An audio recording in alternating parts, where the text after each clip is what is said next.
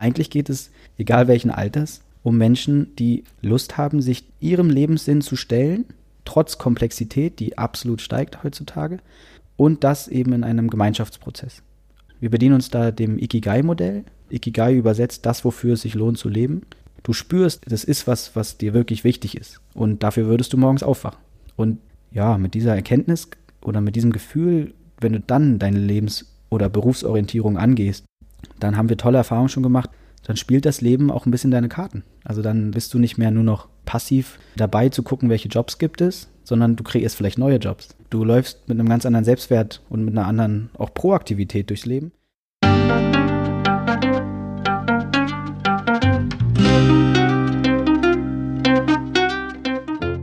Schön, dass du wieder reinhörst. Ich begrüße dich ganz herzlich bei Ich, wir alle, dem Podcast und Weggefährten mit Impulsen für Entwicklung.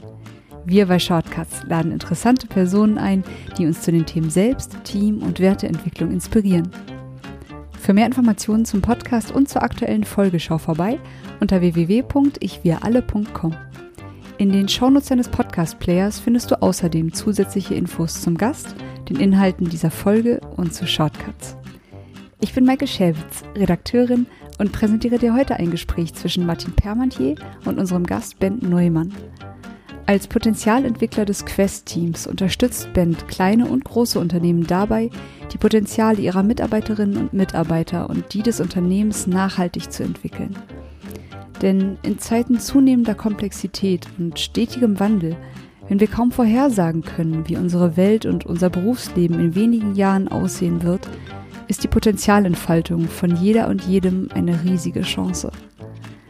Er beschreibt, wie es Menschen gelingen kann, sich in einem Gemeinschaftsprozess dabei zu unterstützen, ihre Lebens- und Berufsorientierung selbstbestimmt und sinnerfüllt zu gestalten. Bevor das Gespräch beginnt, noch ein kurzer Hinweis zu unseren Angeboten.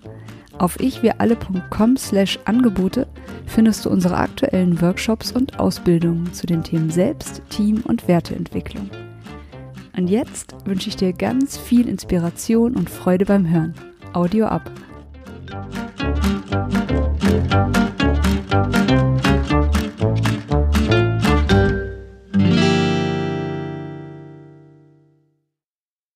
Hallo, ich freue mich heute hier bei Ich wir alle Bent Neumann zu begrüßen. Hallo Bent. Hi, hi Martin, grüß dich. Bent, du hast eine lange Entwicklung als Potenzialentwickler hier und in dem Kontext habe ich dich auch kennengelernt. Du bist zwar noch jung, aber entwickelst schon sehr lange Potenziale, wie du mir auch erzählt hast. Wie hat das denn bei dir angefangen? Ja, Martin, bei mir hat eigentlich meine professionelle oder meine Karriere sage ich jetzt mal, mein Weg als Potenzialentwickler angefangen zu Schulzeiten. Und zwar gab es da für mich ganz elementar das Schlüsselerlebnis, dass ich so zur 10., 11. Klasse auf eine neue Schule gewechselt habe. Und vorher war ich ein Schüler, der keinen Bock auf Schule hatte und eigentlich auch das Leben eigentlich so ein bisschen, außer auf dem Fußballplatz, da hatte ich immer große Freude, ansonsten war das Leben anstrengend und nervig. Und ähm, auf dieser neuen Schule habe ich vor allem ganz konkret zwei Lehrer gehabt, die, oder eine Lehrerin, ein Lehrer, der, die beide haben irgendwas in mir gesehen. Nicht nur in mir, sondern die waren insgesamt tolle Pädagogen, tolle Menschen und die haben mir dazu geholfen, mal genauer zu spüren, was will eigentlich, was will ich vielleicht eigentlich so machen mit meinem Leben. Und dann bin ich ganz schnell über die Organisation eines Fußballturniers und dann einer kleinen Streitschichterausbildung bin ich Schulsprecher geworden und habe in dem Kontext eigentlich schon angefangen, das zu tun, was ich heute mit Unternehmen mache, sprich gemeinschaftlich Veränderungsprozesse anstoßen und ähm, ja, Potenziale unserer Schule zu entwickeln damals. Ja, das ist ja auch spannend, dass äh, du sozusagen den Wunsch entwickelt hast, Menschen individuell in ihr Potenzial zu bringen, weil dir selber das passiert ist. Und ich finde das auch eine ganz schöne Geschichte, weil bei mir war es ähnlich. Ich ja. war auch auf einer Schule, wo ich auch das Gefühl hatte, nicht gesehen zu werden oder eben als problematisch angesehen zu werden. Und dann hatte ich eben auch Lehrer, die mit meiner, ich sag mal, Besonderheit oder Eigenheit umgehen konnten und, und die mich gesehen haben. Ja. Und wurde ich auch ähnlich aus einem sehr, sehr, ich sag mal, sparsamen Schüler, um es mal so ja, zu beschreiben, dann eine, ganz engagierter. Das ist eine gute Beschreibung. Ich war, ich war ein sehr sparsamer Schüler und habe die Zeit damals, glaube ich, letztendlich einfach nicht genossen. Und ich glaube, in dem Moment, in dem ich mich gesehen gefühlt habe, aber auch gespürt habe, dass andere gesehen werden, also es war einfach eine Atmosphäre von hier darf man sein und hier darf man sich ausprobieren.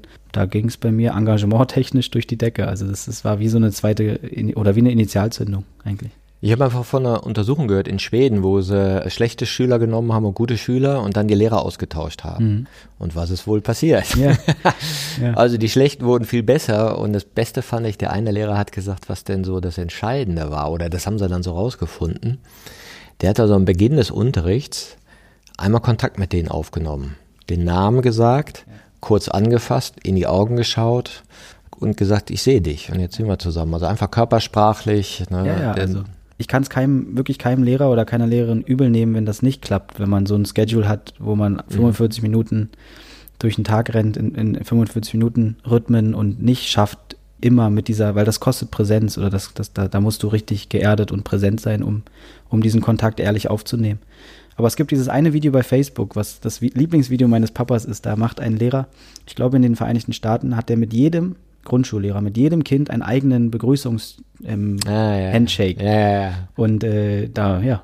Also ja klar, ich, ich kenne das, ja. Und alle lieben ihn. Äh, und, und, so simpel ist es einfach, aber es ist wirklich dieses gesehen werden. Und in dem Schulkontext haben wir uns ja auch mal kennengelernt. Und zwar warst du mal oder bist immer noch verbunden mit mehr als Lernen. Mhm.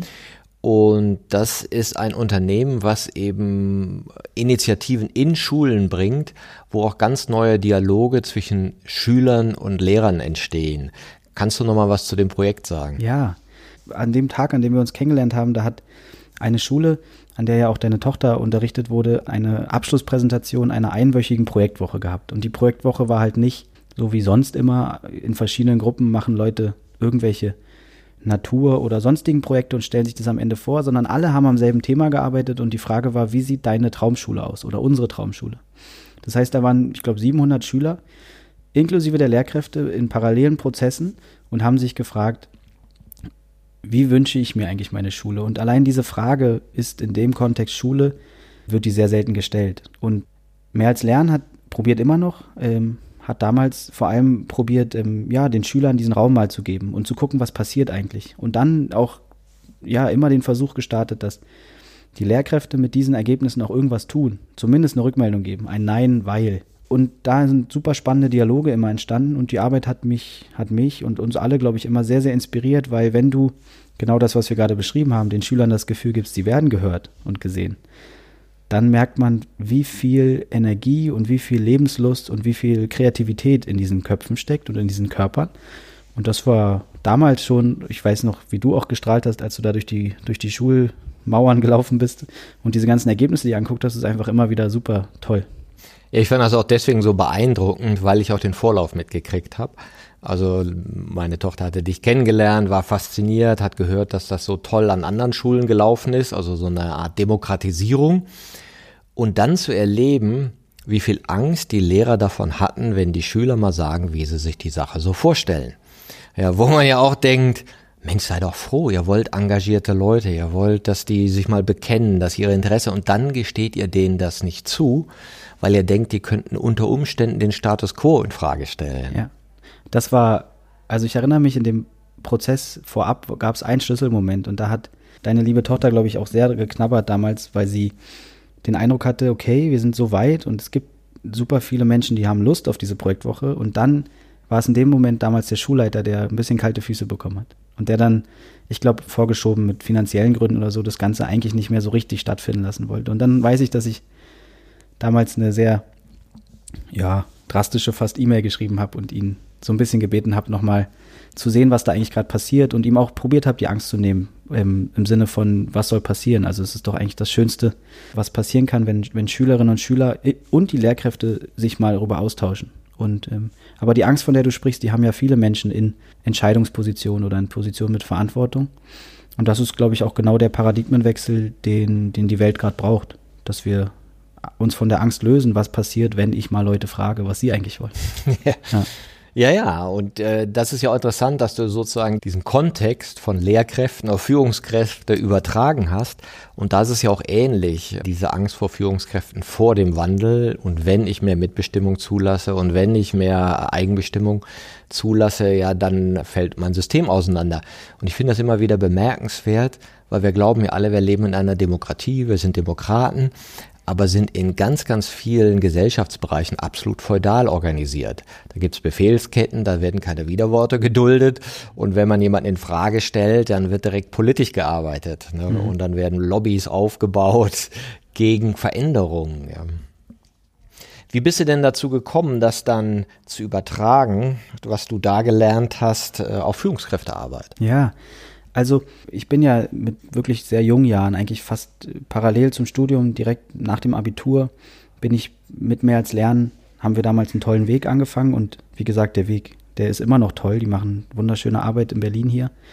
Ich selbst habe irgendwann für mich gespürt, die Schüler zu mobilisieren ist, ist echt beeindruckend und sehr bewegend. Nachhaltig was an einem System, ob jetzt einer Schule oder einem Unternehmen zu ändern, Dafür brauchst du am Ende einen Wandel bei den Leuten, die die Entscheidungen treffen oder zumindest sie bis dato getroffen haben. Das heißt, ich habe mich sehr danach gesehen, vor allem mehr mit den Lehrkräften in Schulleitungen zu arbeiten. Und ähm, in dem Kontext oder damals hat mich der Weg, mein Leben dann eher zum Quest-Team gebracht und wir nennen uns eben Potenzialentwickler. Und unser Ansatz am Ende das Potenzial eines Unternehmens zu entwickeln und, und, und eigentlich auch der Individuen, die in dem Unternehmen arbeiten, steht und fällt halt immer mit den Führungsverantwortlichen. Wir sagen auch eher Führungsverantwortliche, weil wir sagen, es ist eine Riesenverantwortung, die jemand hat halt in einer Führungsposition.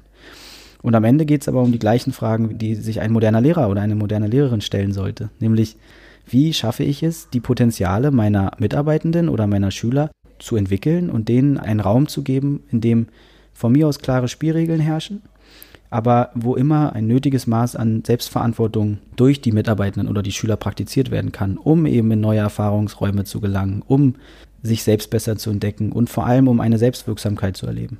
Ja. Und das ist immer interessant, wie dann so verschiedene Maßstäbe auch angelegt werden. Ja, der eine ist sozusagen das Ziel, mündige Bürger zu haben oder selbstdenkende Wesen. Und das andere ist dann der Lehrplan. Ja, wo es dann auch hieß, ich weiß war damals bei diesen mehr als Lerntagen, dann fallen ja drei Unterrichtstage ja. aus. Ja. ja, und dann kommen wir mit dem Lehrplan nicht hinterher. Ja, und man denkt so, Mensch, Leute, überlegt doch mal, ne, was haben wir jetzt noch von dem Lehrplan? Was weiß ich noch von dem Lehrplan, den ich mal irgendwann durchgemacht habe? Aber ich weiß ganz genau von diesen Aktionen des Miteinanders. Ja, ja. ja, und ich wette mit dir, all diese Leute, wenn die nachher fragen würdest, ja, diese drei Tage, die du da verpasst hast, ja, das wäre nichts in Erinnerung gewesen, aber dieses Miteinander ist wirklich ein großes emotionales Referenzerlebnis und auch ein Demokratieerlebnis. Absolut, ja. ja.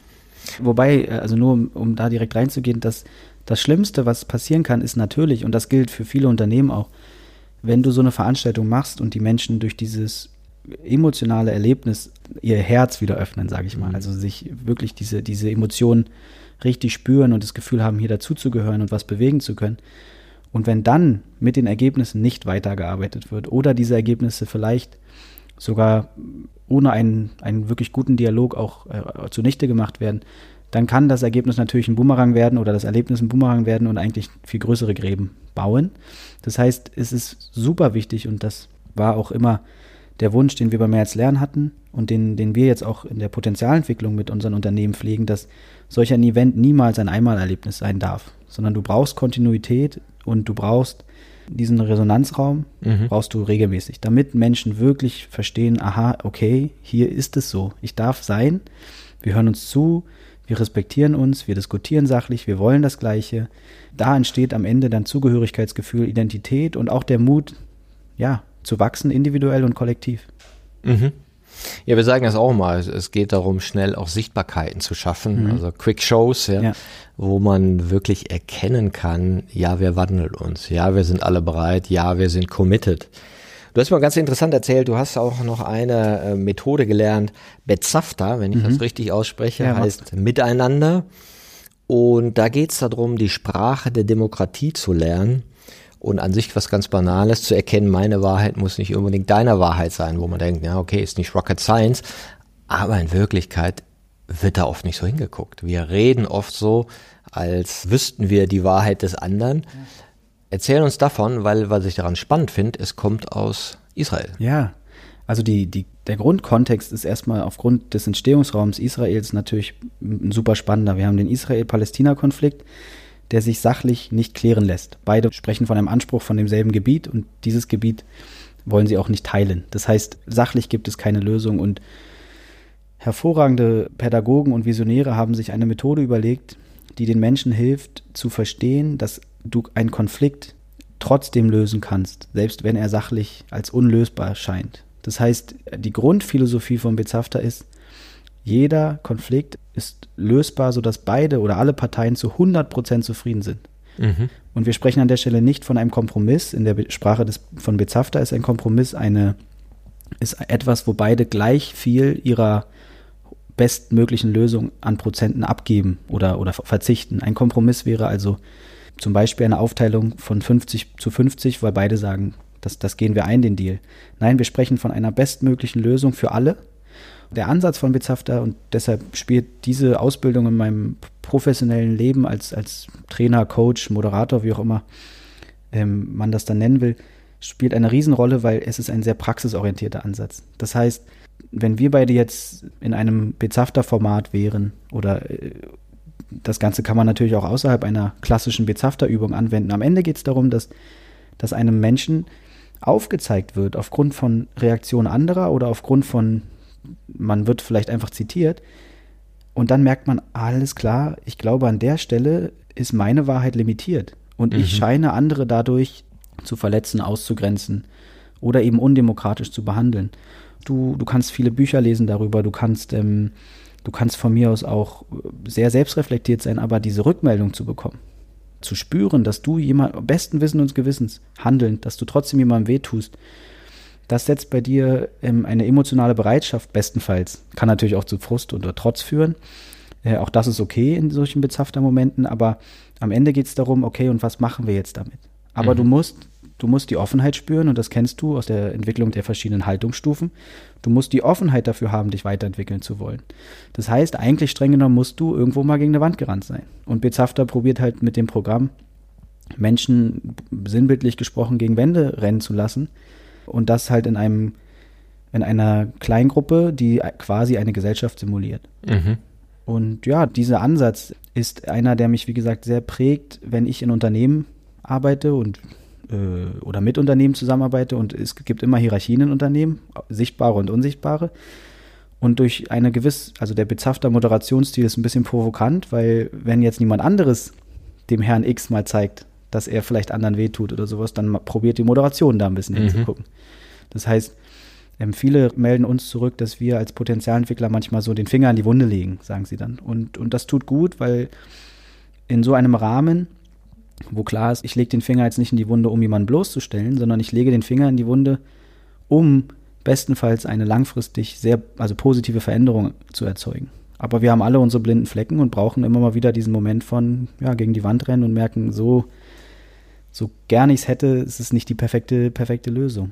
Und dann, in Klammern, die gibt es gar nicht. Das heißt, wenn du mehrere Tage zum Beispiel auf so einer bezafter ja, Ausbildung oder sowas bist, wirst du irgendwann merken, egal was du tust, du bist mhm. immer an gewissen Punkten undemokratisch. Das geht gar nicht anders. Wir befinden uns da in Dilemmasituation. Und das macht dann auf der anderen Seite auch ganz viel Ruhe wieder, weil du merkst, diese perfekte Demokratie, ne, wer weiß, ob es sie wirklich gibt. So. Ja klar, das ist ja zum einen das äh, Lernen mit Paradoxien umzugehen, ja, mit den Unlösbarkeiten und die eben auch als Unlösbarkeiten zu akzeptieren, genau, genau. mit der Rechthaberei aufzuhören und wahrscheinlich sich auch seinen eigenen Gefühlen zuzuwenden, die wir uns oft nicht wissen lassen ja, wollen. Ja. Dass also unsere angestrebten Lösungen, die wir vielleicht so in diesem wahnhaften ähm, Siegen wollen haben, ja. gar keine schönen Lösungen sind und auch für uns selber nicht schön wären. ja genau, du, du wählst gerade schöne Wörter für das, was Bezafter eigentlich beibringen will. Also wegkommen von dem Lösen wollen auf Krampf, wegkommen von diesem Gefühle nicht fühlen wollen, sondern eigentlich, und das passiert im Business-Kontext ganz oft, ne? Also mhm. du hast ein Problem und du, du willst es natürlich schnellstmöglich lösen. Und ich habe den Eindruck, dass was den Menschen am meisten bringt, ob jetzt in der Entwicklung als Führungsverantwortlicher oder in der Entwicklung eines Unternehmens generell, den Menschen den Raum zu geben, dass sie mal fühlen dürfen und das auch aussprechen vielleicht sogar oder zeigen. Das versetzt Berge.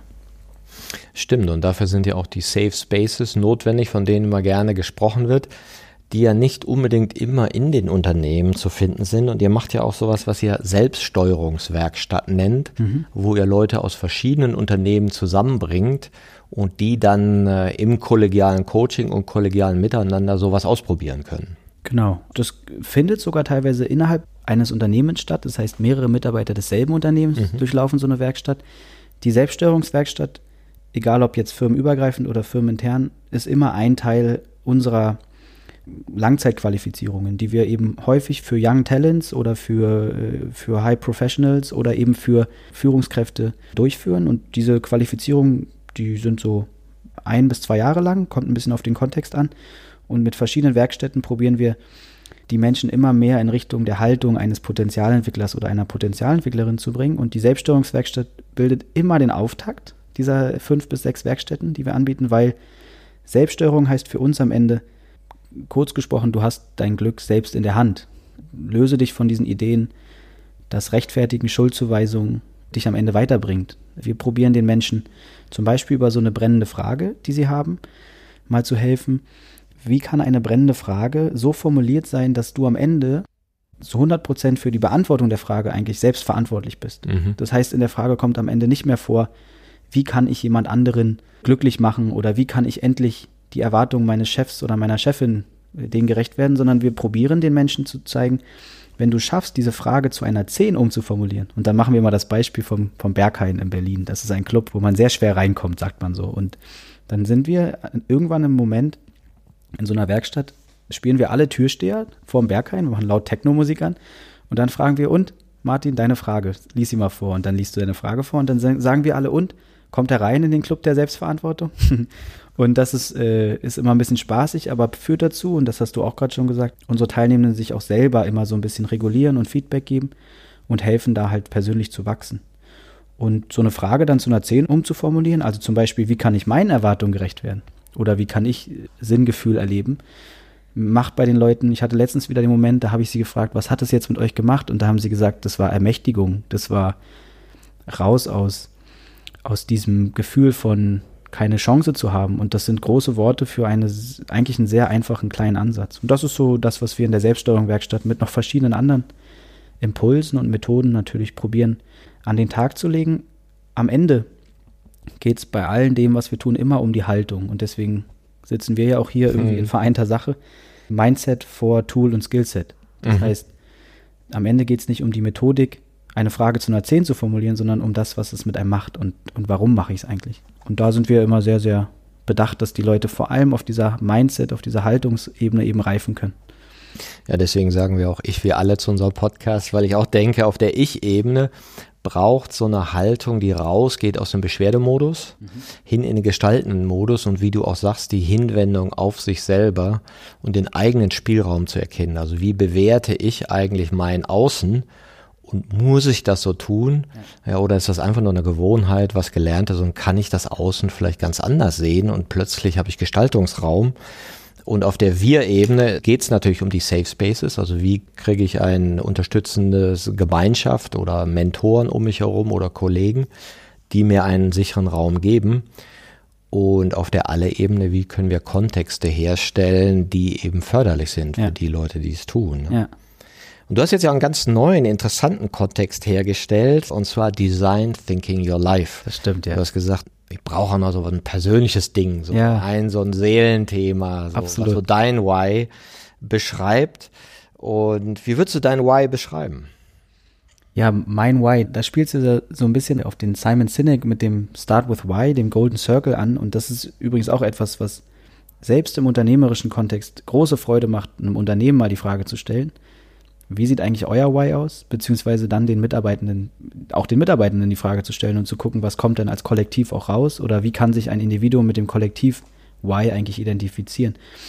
Mein persönliches Why, meine Jobbezeichnung des Potenzialentwicklers trifft mein Why schon ganz gut. Ich merke aber auch, dass ich ganz klar den Wunsch spüre, wirklich auch Menschen individuell in ihren, in ihren Wachstumsprozessen zu begleiten, ihnen Mut zu machen, sich selbst zu stellen, es hört sich so einfach an, und eben auch so einer Sinnfrage zu stellen. Also warum bin ich eigentlich vielleicht hier auf dieser Welt oder was möchte ich auf dieser Welt bewirken? Und das gepaart mit der großen Leidenschaft und auch der Gabe, glaube ich, Menschen zusammenzubringen, also diese Safe Spaces oder diese Kontexte herzustellen, das ist so mein Why. Menschen Mut machen, sich ernsthaften Fragen zu stellen und dann sinnerfüllt zu wirken am Ende. Ja. Du hast als Methode Design Thinking Your Life genommen, wo man denkt, okay, erstmal ein bisschen sperrig, Design ja. Thinking kenne ja. ich. Aber das jetzt aufs Leben zu beziehen, also das ist so ein, so ein Methodenset, wo du Leute in so einen Prozess schickst mit Design Thinking, mal zu gucken, wer bin ich, was will ich, warum bin ich eigentlich hier und womit fühle ich mich verbunden. Ja, genau, genau. Also ganz streng genommen könnte das Projekt oder der Ansatz auch anders heißen. Also mhm. ich finde den Namen auch relativ sperrig. Und gleichzeitig, wir haben es jetzt dreimal durchgeführt, das heißt, wir haben mittlerweile so knapp 40 Leute, die diesen Prozess mal durchlaufen haben. Und als ich die irgendwann mal, als wir mal diskutiert haben, sollten wir es nochmal umbenennen, trotz der Sperrigkeit haben alle gesagt, nein, nein, nein, das passt schon sehr gut. Wir haben auch ein schön verspieltes Logo, auf dem dann am Ende nur DTYL steht und das, das gibt dem Ganzen nochmal so was, was Knackiges. Also lange Rede, kurzer Sinn. Design Thinking spielt vor allem auf der, wieder auf der Haltungsebene eine große Rolle. Methodisch benutzten wir Design Thinking in dem Prozess auch. Design Thinking ne, vom Problemraum in den Lösungsraum, vor allem eben auf kreative Art und Weise und gemeinschaftliche Art, und Weise sehr innovative Ideen zu entwickeln. Diese Elemente benutzen wir methodisch für unseren Prozess. Am Ende ist Design Thinking Alive aber ein Angebot zur Lebens- und Berufsorientierung. Und zwar wollen wir den Leuten helfen, ihre Lebens- und Berufsorientierung selbstbestimmt zu gestalten. Da kann ich vielleicht gleich noch ein bisschen mehr zu erzählen. Und Design Thinking auf der Haltungsebene, also was will Design Thinking eigentlich verkörpern, geht es ja darum, dass es eigentlich die Aussage ist, wir werden nie die perfekte Lösung für etwas finden. Das heißt, wir sind immer am Ende vielleicht nah dran oder auf dem Weg zu einer perfekten Lösung. Wir werden uns aber immer in einem Loop befinden, also immer in einen neuen Prototyp gehen, diesen testen und aus diesen Erfahrungen nächste Schritte ziehen. Und ich finde, das ist eine perfekte Metapher für das Leben, weil wir alle, vor allem hier so in unserem Breitengraden Deutschland, würden uns so sehr wünschen, dass wir heute schon den Plan für unser ganzes Leben haben könnten. Viele würden sich zumindest wünschen. Und eigentlich ist Design Thinking eben das, also wir alle haben, werden immer wieder die Erfahrung machen, dass das Leben nicht spielt, wie der Plan oder wie wir es uns wünschen oder wie der Plan zumindest aussieht. Und da ist Design Thinking, finde ich, eine tolle ein toller Ansatz, um zu, zu verstehen, selbst in der Wirtschaft funktioniert es eigentlich nicht so. Also mhm. und macht Menschen Mut, immer wieder neu zu probieren und eben auch die aktuelle Lösung, ich werde jetzt folgenden Job antreten, ich werde jetzt folgendes Studium antreten, ich werde jetzt folgende Weltreise machen. Diesen nächsten Schritt vermeintlich nie als, also der kann sich im Handumdrehen wieder ändern. Und dann halt nicht zu verzagen, sondern zu sagen, ja, that's life. Das ist Design Thinking.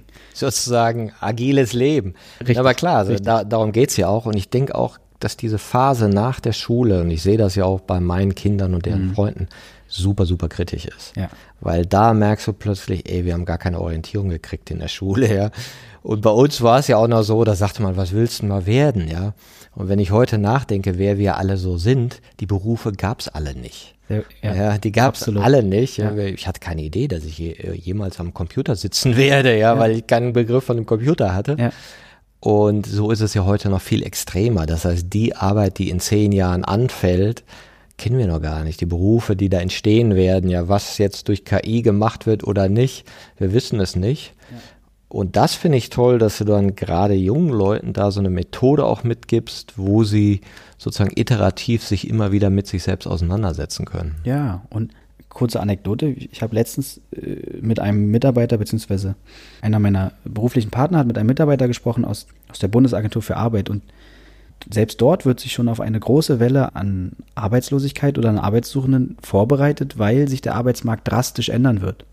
Das heißt, wir reden am Ende über eine Großzahl von Jobs, die es vielleicht irgendwann nicht mehr geben wird und natürlich viele Menschen, die dann sich fragen, und das zeigt ja auch irgendwo Corona, dass, wie geht es dann weiter? Und was mhm. ist eigentlich mein Platz, meine Rolle, meine Aufgabe auch hier auf dieser Welt, in diesem Leben?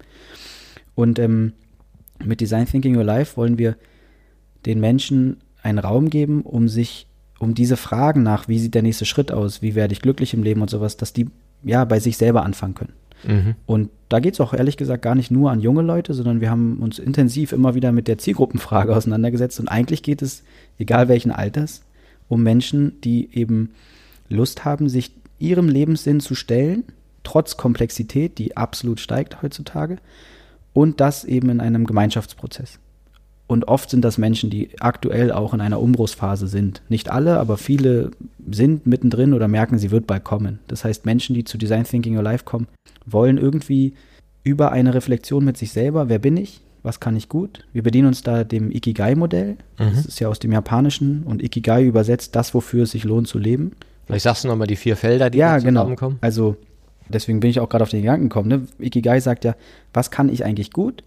Was liebe ich? Sprich, was macht mir richtig Freude? Was braucht die Welt eigentlich? Welchen Beitrag möchte ich leisten? Und wie kann ich eigentlich Geld verdienen? Beziehungsweise eigentlich würde ich es eher übersetzen ins Deutsche, wie möchte ich eigentlich gewertschätzt werden? Oder was möchte ich eigentlich zurückbekommen für mein Engagement? Mhm. Rewarded auf Englisch. Deswegen ist Geld verdienen die nicht perfekte Übersetzung, finde ich. Ja, und dann ist diese vier Kreise bilden wiederum Schnittmengen und dann entsteht daraus eine Leidenschaft und eine Mission. Und wir sagen halt, wenn du diesen Prozess mal durchgehst und dann die Leidenschaft und die Mission zum Beispiel nochmal übereinstülpst und guckst, was ist jetzt eigentlich meine Leidenschaft, meine Mission und was ist darin der Kern, dann spricht halt das japanische Modell von dem Ikigai und wir sagen halt, das ist unser Lebenslabel. Auch so ein bisschen orientiert an diesem Buch Das Café am Rande der Welt, wo von einem Zweck der Existenz gesprochen wird. Mhm. Also Mission hat, wie gesagt, dieses, welchen Beitrag möchte ich leisten. Leidenschaft hat das, das kann ich gut und das mache ich sogar noch gerne. Und wenn du das zusammenbringst, dann hast du einen inneren Kern von dir, der oft abstrakt ist. Also da kommen Lebenslabel raus, wie ich bin Brückenbauerin oder ich bin Kinderflüsterin oder ich bin die Person, die verschiedene Welten zusammenbringt oder ich bin die Person, die für einen Safe Space sorgen kann oder oder oder also sehr abstrakte Begriffe. Potenzialentwickler könnte da auch rauskommen. Und dann sagen wir mit diesem Lebenslabel bewaffnet und vor allem auch mit der Identifikation damit, jetzt nicht aus dem Ego raus, ich bin so geil, weil ich bin, äh, weiß nicht, Brückenbauerin, sondern du spürst, das ist was, was dir wirklich wichtig ist. Und dafür würdest du morgens aufwachen. Und ja, mit dieser Erkenntnis oder mit diesem Gefühl, wenn du dann deine Lebens- oder Berufsorientierung angehst, dann haben wir tolle Erfahrungen schon gemacht, dann, dann spielt das Leben auch ein bisschen deine Karten. Also dann bist du nicht mehr nur noch, ja, irgendwie passiv dabei zu gucken, welche Jobs gibt es, sondern du kreierst vielleicht neue Jobs. Du, Mhm. du läufst mit einem ganz anderen Selbstwert und mit einer anderen auch Proaktivität durchs Leben. Und wir gehen dann von dieser Phase, wo es ja um wer bin ich eigentlich vielleicht geht, gehen wir in so eine Phase, die nennt sich, wie lebe ich eigentlich oder wie möchte ich leben? Und über diese Reflexion, ne, wo du vielleicht zum Beispiel täglich mal aufschreibst, was hat mir heute eigentlich wirklich Freude gemacht? Und dann merkst du, also gar nicht so viel. Und das, was mir Freude gemacht hat, passt auch zu meinem Lebenslabel, aber vielleicht 70 Prozent meines Tages oder meiner Woche haben sehr wenig mit meinem Lebenslabel zu tun. Und dann probieren wir den Leuten halt Mut zu machen, ey, probier doch die Prozentzahl ein bisschen zu erhöhen. Durch kleine Schritte, durch größere Schritte. Niemand muss also streng genommen direkt den Job kündigen, um einfach mehr Freude im, im täglichen Doing zu erfahren und mehr Sinngefühl. Ich fand das so interessant, was du im Vorgespräch gesagt hast, dass manchmal die Leute mit so riesen Dingern kommen. Was ist deine Vision? Ja, ich möchte die Welt vom Hunger befreien, ja, oder irgendwie alle müssen irgendeine Superman-Tat vollbringen, weil das ja irgendwie so eine Suggestion ist. Think big Ja, und du kannst alles werden, du kannst ja, alles sein. du, Ja. auch du wirst Millionär und sowieso alle werden nur nicht Wohlstand schwimmen und dann merkst du so, nee, das ist ja alles Gaga, sondern es geht ja wirklich um den Moment. Absolut. Und ich fand es interessant, dass du die ganzen Beispiele, die du jetzt zitiert hast, ging es um in Verbindung gehen mit anderen. Ja, ja. Also ich habe den Eindruck, dass es am Ende, jetzt mal vorsichtig gesprochen, die Antwort für sehr, sehr viele Probleme, die wir als Individuen auf dieser Welt haben, dass wir uns wieder verbundener fühlen zueinander, aber auch zur Umwelt, zu unserem Kontext. Und dafür brauchen wir aber erstmal eine Verbindung zu uns selber. Das heißt, wir meditieren auch relativ viel in diesem Kurs oder in diesem Prozess. Ne, Ich habe gerade mit einer telefoniert, die will vielleicht mitmachen und die sagt, weißt du was, Bent? Vor kurzem hat mir eine Freundin gesagt, atme mal in den Bauch. Und du weißt gar nicht, was bei mir passiert ist. Ich so, doch, ich weiß es. Es wurde mir auch irgendwann mal gesagt. Ich habe es nie gelernt. Aber seitdem ich das tue, und beim Meditieren geht es ja unter anderem um solche Themen, ja, spüre ich eine andere Verbindung zu mir. Und wenn du diese Verbindung zu dir selbst hast, kannst du Verbindung zu anderen aufbauen. Und dann sind wir auch ein bisschen wieder bei diesem Bezafta-Beispiel. So könntest du streng genommen auch Konflikte zwischen Israel und Palästina lösen. Aber natürlich, tolles Beispiel, weil da hat, haben wenig Menschen wirklich die Bereitschaft, in diese Verbindung zu gehen. Und bei Design Thinking Life kristallisiert sich auch immer mehr heraus, dass dieser Prozess ist so zweieinhalb Monate lang, aber die Leute sind vor allem von dieser Beziehung zu sich und zueinander so angetan, dass sie gar nicht aufhören wollen eigentlich. Das heißt, es kristallisiert sich jetzt nach drei Durchgängen immer mehr raus. Eigentlich ist es was, was ähm, nie enden soll und wird. Und die Angebote, die wir jetzt schaffen werden für die, die schon mal mitgemacht haben, sprich für die Community, die zeichnen so, so ein Bild, dass das eigentlich wie ein Hafen sein soll, Mhm. an den du immer wieder ansteuern kannst. Wenn du mal wieder das Gefühl hast, mein Leben ist eigentlich gerade nicht mehr so sinnerfüllt oder ich bin irgendwo nicht mehr in der Balance. Und ähm, das macht mir, weil du ja auch nach meinem persönlichen Why gesprochen hast, echt, äh, also habe ich fast Gänsehaut, weil das, ich glaube, das braucht die Welt gerade, dass ähm, mehr Menschen mutig ihre eigenen Wege gehen, aber sich dadurch nicht isoliert fühlen und das so das Gefühl eines Einzelkämpfers oder einer Einzelkämpferin zu haben, sondern sich zugehörig fühlen auch zu einer Bewegung oder einer Gemeinschaft, mit der sie sich identifizieren können. Ja, das ist ja auch so, dass um sich zu entwickeln, brauchen wir ein Umfeld. Wir brauchen Leute, die den Weg vielleicht schon gegangen sind oder die es auch machen wollen. Ja, wir machen auch in unseren Seminaren immer so Buddy-Systeme. Ja. ja, wenn man sagt, du brauchst selber einen Willen, ja. du brauchst ein Umfeld, was das auch will, und du brauchst einen höheren verbindenden Sinn. Ja, ja und wenn du diese drei Linien hast, und du hast selber keine Lust mehr, dann baut dich ein Kumpel auf, ja, oder eine Freundin, ja, und wenn ihr beide nicht mehr wisst, warum, könnt ihr euch an einen gemeinsamen Sinn erinnern, ja, und, und so kommt man durch die Intervalle durch, die immer wieder auftreten genau. und man wieder aufhört mit Dingen. Ja, ne? ja und wir, wir sind sogar irgendwann so weit gegangen, dass wir gesagt haben, warum eigentlich Buddy? Lass uns doch, also wir nennen es mittlerweile Peer Coaching Circle mhm. und haben halt immer drei bis vier in der Gruppe, mhm. weil dieser Aspekt, den du gesagt hast, ich sehe das Leben mittlerweile so ein bisschen so wie so Räuberleiterspiel. Also es gibt immer jemanden, der hat so eine Entwicklung schon mal durchgemacht und der hilft dir vielleicht, die Räuberleiter zu sein. Und nächstes Mal bist du es für die Person. Und bei so drei bis vier Leuten hast du eigentlich immer jemanden, der für die eine Person, die gerade folgendes Problem hat, auch ein bisschen die Räuberleiter sein kann. Finde ich immer ein ganz schönes Bild. Und ähm, das Schöne ist auch, wenn eben, ob jetzt bei Design Thinking Alive oder am Ende in einem Unternehmen, wenn du merkst, die Fragen, die sich ein 19-Jähriger stellt oder ein 55-Jährige, die sind am Ende oft dieselben. Also es geht am Ende bei uns Menschen viel um die gleichen Fragen, Themen, Unsicherheiten, Emotionen. Und dort zu sehen, dass eine 19-Jährige auch mal die Räuberleiter für eine weitaus ältere Person sein kann, das macht auch sehr, sehr viel Frieden bei den Leuten und lässt sie so ein bisschen wegkommen von diesen sehr stereotypischen Gedanken und ähm, führt auch am Ende wieder zu so einer, so einer Verbindung, von der wir auch vorhin gesprochen haben. Ja. Ich finde es auch sehr bemerkenswert, wenn ich mir Bestsellerlisten angucke oder die meistgehörten Podcasts, ist unglaublich viel das Thema Selbstentwicklung dabei. Ja. Also es ist auch so angekommen, dass, glaube ich, schon dieses Erkenntnis, ja, wir können uns selber entwickeln, wir sind nicht Opfer der Umstände und die Umstände ändern sich sowieso so schnell, ja, dass da die Bereitschaft auch größer ist, bei sich selber zu schauen und ja. selber aktiv zu werden. Ja, ja. Absolut. Und ich meine, jetzt kann man auch mal der Wertschätzung halber sagen, das können wir auch heutzutage, weil Vorgängergenerationen uns einen gewissen ja, Wohlstand vielleicht auch erarbeitet haben, beziehungsweise die Geschichte halt so gespielt hat, wie sie spielte. Die kann man auch kritisch bewerten, aber ich will sagen, das zeugt von einer gewissen, von einer gewissen kollektiven Reife, dass, dass wir uns diesen Fragen stellen. Am Ende ist dir die Gratwanderung zwischen, ich mache das auch des Egos wegen ne, der Selbstoptimierung, ich will am Ende doch auch gerne erfolgreich und fame und, und geil sein, sage ich es nochmal.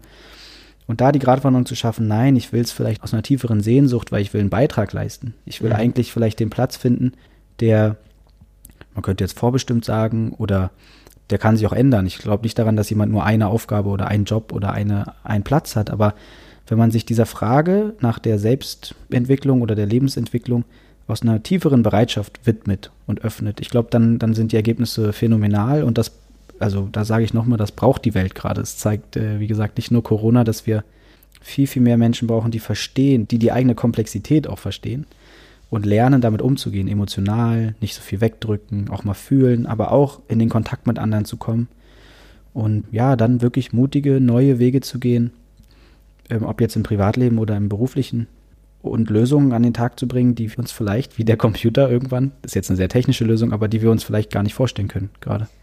Ja, und das finde ich auch ganz schön, wie du das beschreibst. Ich sehe das ja auch so, wir werden reingeboren in so ein moralisches Wir, mhm. vielleicht auch äh, erkennbaren alten Unternehmenskulturen, so wie Bildung geschieht, so mhm. wie Lehrer uns irgendwas vorsetzen. Ja, du hast vorhin gesagt, die Zeit nach der Schule ist eine sehr kritische, weil mhm. Orientierung fehlt. Ich würde sagen, die einzige Orientierung, die uns in der Schule beigebracht wird, wurde, fällt weg. Und das ist ja keine Orientierung, über die wir gerade sprechen, die wirklich Selbstentwicklung ermöglicht, sondern das ist Orientierung im Sinne von Bewertung, im Sinne von klaren Aufgaben, die erledigt werden müssen mhm. und einer ganz klar gelebten Hierarchie. Ich sage nochmal, ich kann das sehr verstehen, dass das System so ist, weil es ein unglaublich ja, hartes Business ist. Und es gibt auch sehr viele tolle Lehrkräfte, die das anders machen. Das will ich an der Stelle nochmal sagen. Da kenne ich auch sehr viele. Aber du warst ja gerade dabei, dieses moralische Genau, es gibt, ja. gibt, das moralische Wir, von dem befreien wir uns. Und das ist ja durchaus auch eine Ego-Nummer. Ja. Ja, also die manchmal rebellisch, sagen wir bei uns in der Generation noch, ihr müsst gar nicht mehr so rebellieren, aber es geht dann schon um dieses Empowerment, diese Potenzialentdeckung und auch dieses Wunder der eigenen Kraft zu Absolut. entdecken, um dann zu einem ethischen Wir zu kommen, ja, was dann eine andere Art von Verbindung ist, die eben nicht mehr von außen kommt, sondern eine, die ich wähle und die mit meinen Werten zu tun hat. Ja, das, den Weg habe ich bei mir selbst erlebt und erlebe ich bei vielen anderen. Also mein Engagement zum Beispiel als, als noch jüngerer Mensch, irgendwie mit Anfang 20 bei mehr als Lernen, hatte, wenn ich ganz ehrlich bin, auch egoistische von wegen, also es war echt geil, Geschäftsführer auf meiner Visitenkarte zu haben mit 21. Ähm, mittlerweile bin ich an einem ganz anderen Punkt und da kann ich nur sein und auch dadurch das Gefühl haben, so richtig zu sein, also von dem, was ich tue, aber auch wer ich bin, weil ich diesen anderen Status auch mal durchlebt habe oder diese andere mhm. Phase auch mal durchlebt habe. Und viele, viele Menschen kommen zu Design Thinking Your Life aufgrund von ganz pragmatischen, ob jetzt egoistisch oder nicht, Fragestellungen. Also wie sieht mein nächster Schritt aus? Ich habe jetzt keinen Job gerade, wie kann ich mein Geld verdienen? Das heißt, auch dort erlebe ich diesen Prozess und wir sagen ja auch, die erste Phase ist die Frage nach, wer bin ich? Mhm. Ähm, wir probieren sie mit Hilfe dieser Ikigai-Methodik ja auch nicht nur, was kann ich gut, was macht mir Spaß, sondern auch die Frage zu stellen, welchen Beitrag ich leisten möchte. Das finde ich auch eigentlich das Beste an dieser Methodik oder an diesem, an diesem Konzept. Es ist ja nicht nur eine Methode, es ist ja Ikigai kommt ja von einer Insel in, in Japan, wo die meisten über 100-Jährigen leben auf der Welt. Das heißt, die wurden befragt, warum seid ihr alle so alt? Und dann haben sie gesagt, neben guter Ernährung, Gartenarbeit jeden Tag und, und Fischen, haben wir halt alle unseren Ikigai. Und das bedeutet bei denen halt, sie leisten einen Beitrag für ihre Welt, auf der sie, in der sie leben. Sie ist halt eine Insel, also ein bisschen kleinere Welt, aber genau das meine ich auch, wenn ich im Vorgespräch gesagt habe, manch einer kommt mit so riesen Visionen und ich will irgendwie der Supermann werden oder ich will das Problem lösen. Am Ende soll der Prozess helfen, dass du schaffst, einen in deinem wirklichen Wirkungsraum einfach anzupacken. Weil dann erfährst du Sinngefühl und dann erfährst du tiefe Freude in der Regel und, mhm. und, und dieses Gefühl von gesehen werden, genau. Und dadurch läuft man aber auch so einen Prozess von, am Anfang macht man es vielleicht, weil man gesehen werden will, sprich auch wieder eher aus moralischen, egoistischen Gründen. Und irgendwann merkt man, dass das ist nicht nur deshalb, sondern es ist auch, weil ich das Gefühl habe, wirklich was zu bewegen.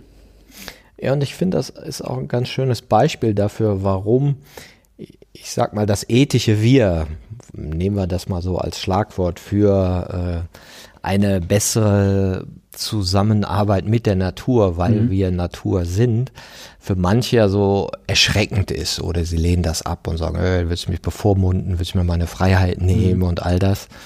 Ich glaube, wenn du diese Freiheit in dir noch nicht gespürt hast, ist es sehr schwer, sich für ein ethisches Wir zu committen. Und so sind wir in unserer Gesellschaft, arbeiten wir auf verschiedenen Stellen. Das ja. eine ist dieses Empowerment, ja. Was ja auch viel die Arbeit ist, die in Unternehmen geschieht. Und das andere ist auch ein ethisches Wir zu entwickeln, auf das wir uns danach beziehen können, weil ja. nur empowered zu sein und sagen, ich bin der Größte, ist dann ja auch albern. Und das haben wir erlebt. Ja, ja, ja, absolut. Also da, da machst du einen tollen Horizont auf, der genau beschreibt eigentlich, was mich auch antreibt oder umtreibt. Und aber ich glaube, wie gesagt, in meinem Leben kann ich, kann ich diese Entwicklung eben auch sehen und es ist wichtig, glaube ich, niemanden zu verurteilen. Mhm.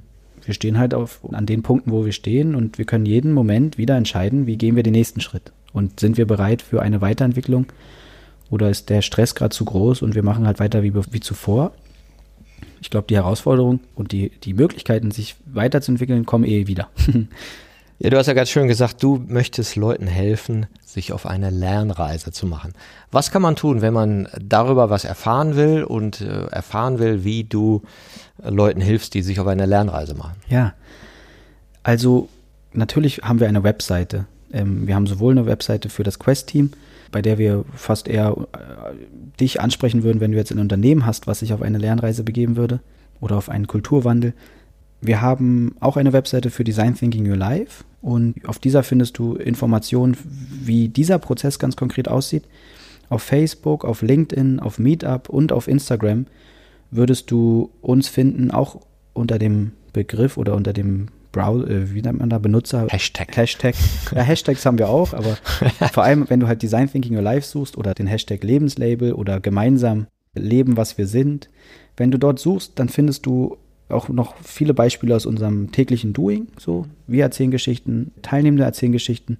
Wir laden immer wieder auch zu inspirierenden Abenden ein. Vielleicht auch mal einen mit dir, Martin, oder mit anderen Leuten, die eben ein Leben schon leben, wie wir es uns ja wünschen, so aus, aus der Haltung kommend. Und ähm, genau, also die ganzen bekannten sozialen Kanäle sind von uns auch bespielt. ja, wunderbar. Ich danke dir, Bent, und ich freue mich auch besonders, dass wir uns jetzt an verschiedenen Punkten unseres Lebens getroffen haben und du in verschiedensten Formen von Potenzialentwicklung tätig warst. Und schauen wir mal, wie unsere beider Reise weitergeht. Vielen Dank für das schöne genau. Gespräch. Danke dir auch, Martin. Danke für bisher und für alles, was noch kommt.